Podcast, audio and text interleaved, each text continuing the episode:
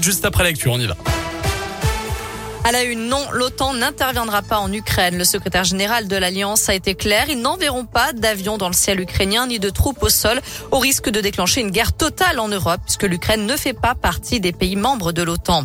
Au neuvième jour de la guerre, la Russie continue de semer la terreur en Ukraine. Après de nouveaux bombardements, l'armée russe s'est emparée de la plus grande centrale nucléaire d'Europe, la centrale de Zaporia. Aucun réacteur n'a été touché. Il n'y a donc pas eu de fuite radioactive. Volodymyr Zelensky, le président ukrainien, appelle les Russes à descendre dans la rue pour dénoncer les manœuvres du Kremlin.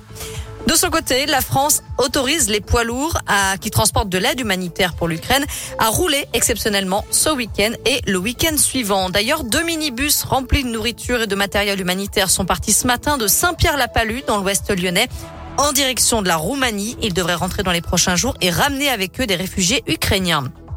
Et puis l'OL Fondation offre un chèque de 50 000 euros à l'UNICEF pour venir en aide aux enfants ukrainiens. Le club lyonnais en profite pour inviter les supporters à faire un don à leur tour euh, sur le site de l'UNICEF.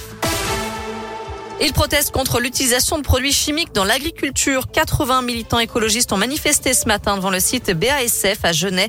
Ces faucheurs volontaires ont réussi à pénétrer dans l'entreprise d'après le progrès avant que les gendarmes n'interviennent.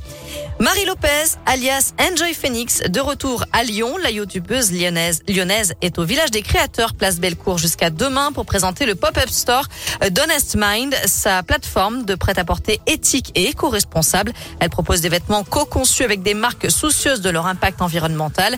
À travers Honest Mind, elle espère devenir une vraie vitrine pour les petits créateurs qui manquent de visibilité face aux grands mastodontes du textile. Nous, le but, c'est qu'ils soient quand même français principalement. On veut vraiment privilégier ça avec des matériaux euh, intéressants, avec des petites entreprises voilà, qui font travailler euh, des gens et qui les payent euh, décemment dans des conditions de travail correctes. On regarde aussi s'ils ont des labels, s'ils ont des certifications. Euh, on leur demande aussi peut-être éventuellement d'avoir un produit avant pour voir un peu la qualité, voir à quoi ça ressemble, des photos de leurs usines, comment est-ce qu'ils font. Et pour la plupart, ils, sont, ils font ça dans des ateliers, ils sont tout seuls. Donc encore plus inspirant, je trouve, et c'est chouette de leur donner de la visibilité. Enjoy Phoenix est donc au village des créateurs ce soir, mais aussi demain.